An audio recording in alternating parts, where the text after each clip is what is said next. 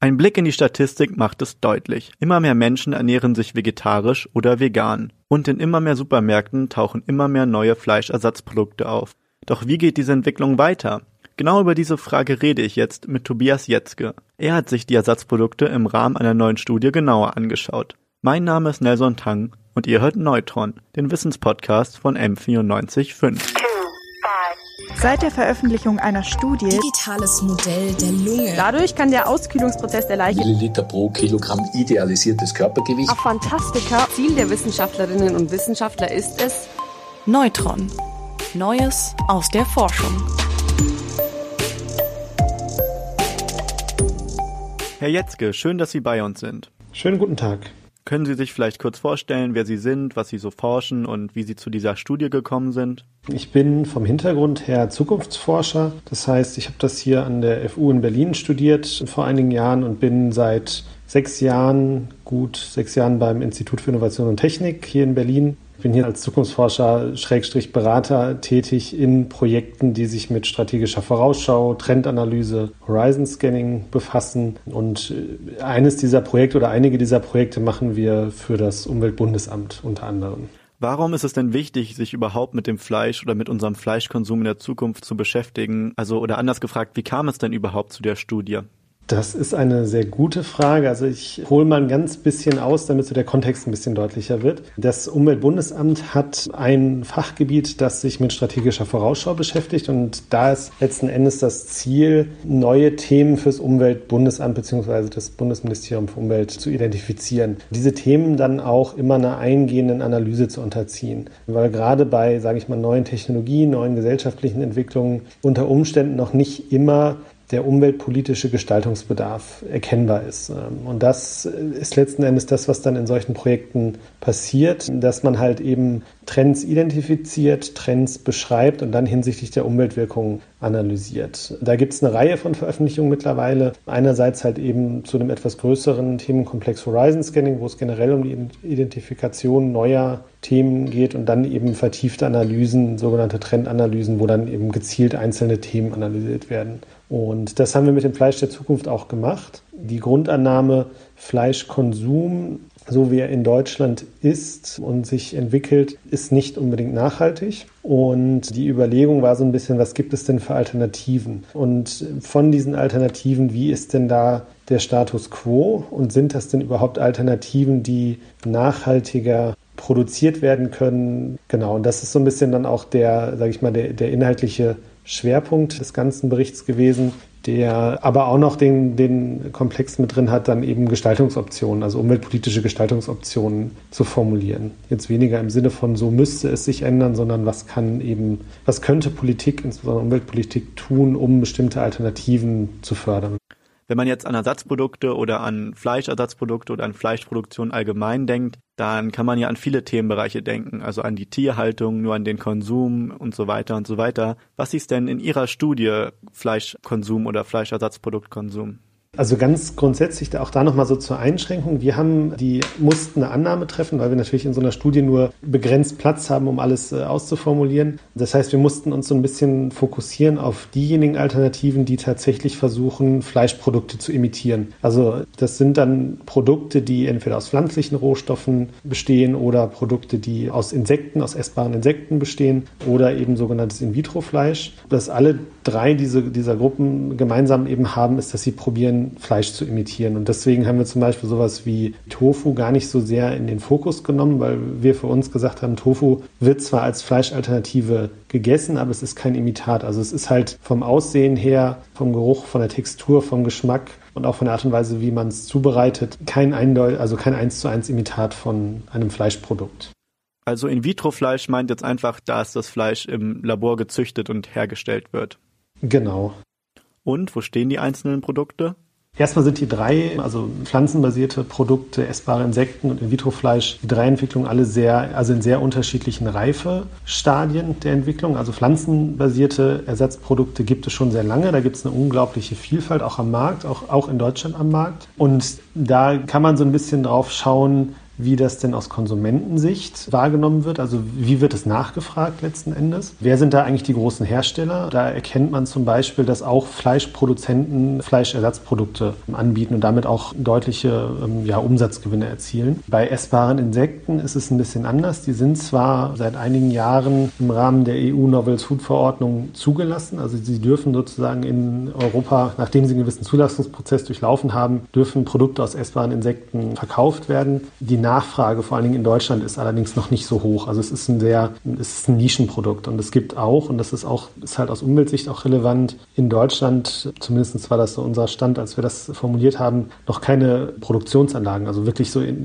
in industriellem Maßstab Anlagen, in denen Insekten gezüchtet werden, weil die Produkte werden dann halt importiert und an anderen Orten produziert und das hat halt, wenn man es hinter sich aus Umweltsicht anguckt, eine ganze Menge an, an Auswirkungen. Zu In-vitro-Fleisch noch, das ist halt ein, ein absolutes Forschungsthema. Also die Vorstellung des ersten In-vitro-Burgers ist ja jetzt gut sieben Jahre her. Da passiert eine ganze Menge. Das ist aber auch noch nicht so, dass man da von der Marktreife sprechen kann. Auch da gibt es in Deutschland mittlerweile, glaube ich, erste Firmen, die das herstellen wollen Produkte am Markt noch nicht. Was da eine der zentralen Fragen gewesen ist oder auch immer noch sein wird, ist, ist die des Nährmediums, also der Substanz, in der letzten Endes diese, diese Zellkulturen dann zu Fleisch werden, zu Fleisch wachsen, weil man für dieses Nährmedium tatsächlich noch tierische Bestandteile benötigt. Und die werden aus Kälberföten gewonnen, diese Bestandteile. Und das ist halt ein Prozess, der ja aus tierethischen äh, und sonstigen Gründen tatsächlich ja kritisch zu beurteilen ist. Aber wie sieht das in Sachen Nachhaltigkeit aus? Also Sie hatten jetzt über die Marktreife gesprochen, aber was ist mit der Umweltfreundlichkeit der Produkte?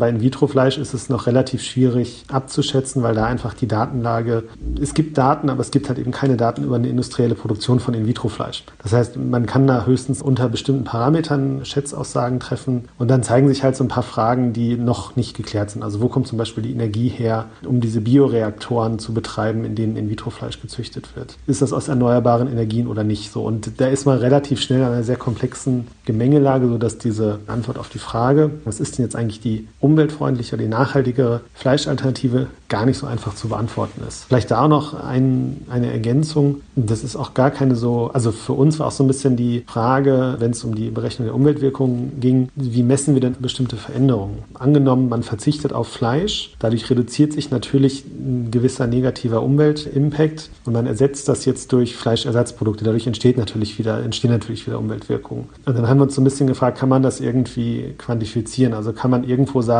wenn so und so viel Kilogramm Fleisch pro Kopf eingespart werden, was entsteht daraus für ein Umwelteffekt? Und dann ist so, war so ein bisschen die Überlegung zu sagen, heißt das denn jetzt, dass wenn ich zum Beispiel auf 30 Kilogramm Fleisch pro Kopf im Jahr verzichte, ich dafür aber 30 Kilogramm Ersatzprodukte esse? Oder ist es generell so diese Frage, verzichte ich auf Fleisch und esse dafür unverarbeitetes Gemüse und ähnliches, weil das ist dann auch gar nicht so trivial, weil auch bei den Ersatzprodukten muss man sich vor Augen führen, dass die ja in der Regel industriell produziert sind aus verschiedensten Inhaltsstoffen und dadurch natürlich auch Energie benötigt wird. Dadurch entstehen halt auch wiederum Umweltwirkungen, die man, wenn man unverarbeitetes Gemüse essen würde, möglicherweise nicht entstehen. Ganz generell kann man dann irgendwie, wenn man sich Statistiken anschaut oder die Entwicklungen in den letzten Jahren verfolgt, haben diese Ersatzprodukte denn schon was bewirkt? Also konsumieren wir weniger Fleisch, als wir das vielleicht noch vor drei, vier Jahren gemacht haben?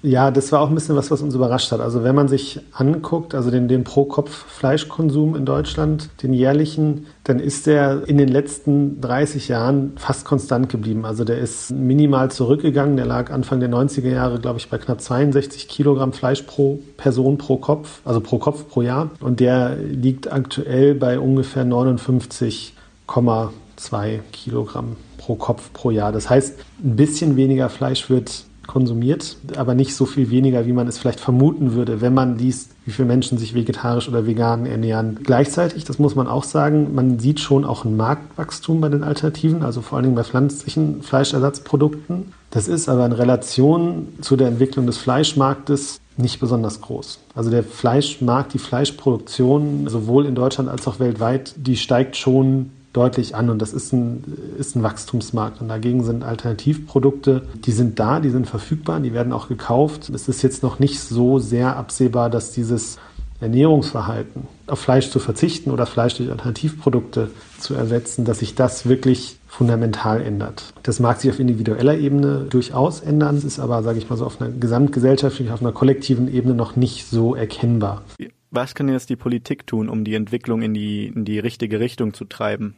Was die Politik letzten Endes daraus macht, das ist dann, ist dann tatsächlich Aufgabe der Politik, da können wir nur beratend tätig sein. Also ganz prinzipiell, es ist halt, es ist nicht, also wir haben es aus umweltpolitischer Perspektive uns angeguckt, aber es ist nicht nur rein umweltpolitisch letzten Endes zu lösen. Es hat halt mit Ernährung zu tun, es ist halt dann letzten Endes auch was, was Individuelles, also wo, wo jeder Einzelne angesprochen werden muss, ohne dass es sozusagen in diese, ich sag mal, in diese Veggie Day Debatte geht, weil also es ist ein Thema, was unheimlich, ja, was, was nicht einfach ist und wo es halt nicht darum geht, Dinge zu verbieten, sondern es ist halt eher so ein, ja, sage ich mal, so ein Fördern von, also das Bekanntmachen von Alternativen. Forschungsförderung spielt eine wichtige Rolle, wenn es darum geht, sich anzuschauen. Also beispielsweise beim In-vitro-Fleisch kann das Nährmedium umweltfreundlich und nachhaltig entwickelt werden, ohne dass darin tierische Bestandteile enthalten sind. Bei essbaren Insekten ist äh, zum Beispiel eine der wesentlichen Barrieren die Ekelbarriere, die viele immer noch haben, dass sie sich vor dem Essen von Insekten einfach ekeln. Das heißt, da ist dann so ein bisschen die Frage, wie lässt sich das zum Beispiel abbauen durch politisches Handeln. Was wir so als größeren Hebel identifiziert haben, ist natürlich die Frage, wo wird denn eigentlich auch viel quasi im politischen Auftrag beschafft? Und das ist tatsächlich öffentliche Beschaffung, so als ein, ein Hebel, dass man halt sagt, da wo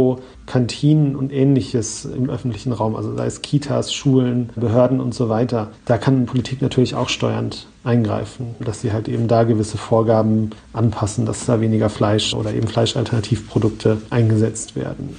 Das heißt weniger Restriktion und mehr Förderung beziehungsweise aufmerksam machen auf Ersatzprodukte? Genau, genau, weil wie gesagt, das ist so ein bisschen der, so eine der, der zentralen Erkenntnisse, denke ich, die wir gewonnen haben, dass halt dieses Ändern von individuellen Verhaltensweisen ein sehr langwieriger Prozess geht und dass das über Verbote äh, oder eben Einschränkungen weniger gut funktioniert. Und das ist auch etwas, was dann ja gerade in den Zeiten, in denen wir heute leben, natürlich schnell auch mal für einen Aufschrei sorgt oder ähnliches. Also wir haben so ein paar Sachen da noch weiter reingeschrieben. Also das geht zum Beispiel auch in den Teil Aus- und Weiterbildung. Also das, die Kochausbildung zum Beispiel. Also das schon in in Ausbildung verankert wird, wie man mit Fleisch umgeht oder welche Rolle Fleisch spielt, aber welche Rolle auch Fleischalternativen spielen können. Ist, ist ein, ein kleines Beispiel jetzt aus den Handlungsempfehlungen, die wir formuliert haben. Das ist nicht nur Umweltpolitik, es ist nicht nur die Ernährungs- oder Landwirtschaftspolitik. Es geht darüber hinaus und das macht auch so ein bisschen deutlich, dass es da halt eben eigentlich auch einer ressortübergreifenden Zusammenarbeit letzten Endes bedarf. Gut, also wir sehen, der Spielball ist vor allem auch im, im Feld der Politik, aber was kann denn vielleicht auch jeder und jede Einzelne tun, um eine positive Entwicklung zu unterstützen oder zu bewirken? Eine pauschale Empfehlung auszusprechen fällt mir schwer. Ich kann aber sagen, bei, bei In-vitro-Fleisch isst man ja eigentlich Fleisch. Also da verzichtet man ja noch nicht mehr auf Fleisch. Es ist halt nur Fleisch, was auf andere Weise hergestellt wird. Bei Insekten ist es so, die sind ja dann häufig in anderen Produkten drin. Also ich sag mal Proteinriegel oder auch sowas wie ein Insektenburger oder ähnliches. Da habe hab ich auch ein paar probiert. Kann man essen. Pflanzenbasierte Ersatzprodukte sind halt, also da gibt's wie gesagt, unheimlich viel, auch aus sehr unterschiedlichen Inhaltsstoffen. Und da ist, glaube ich, ist, glaube ich, das, was auch am besten verfügbar ist, wo man so ein bisschen darauf, meiner Meinung nach, darauf achten sollte, was steckt drin. Weil da gibt es halt, wie gesagt, Zusatzstoffe und ähnliches, die dann möglicherweise für den Einzelnen dann doch nicht verträglich sind oder dann doch nicht so gesund sind. Ich persönlich tendiere tatsächlich zu einer eher ja, vegetarischen Küche und greife da auch mal auf Ersatzprodukte zurück, gucke dann aber eben so ein bisschen drauf, dass da nicht zu viel unterschiedliche Inhaltsstoffe oder ähnliches drin sind. Das ist doch ein schönes Schlusswort. Vielen, vielen Dank für das Gespräch und Ihre Zeit, Herr Jetzke. Ja, gern geschehen. Neutron. Neues aus der Forschung.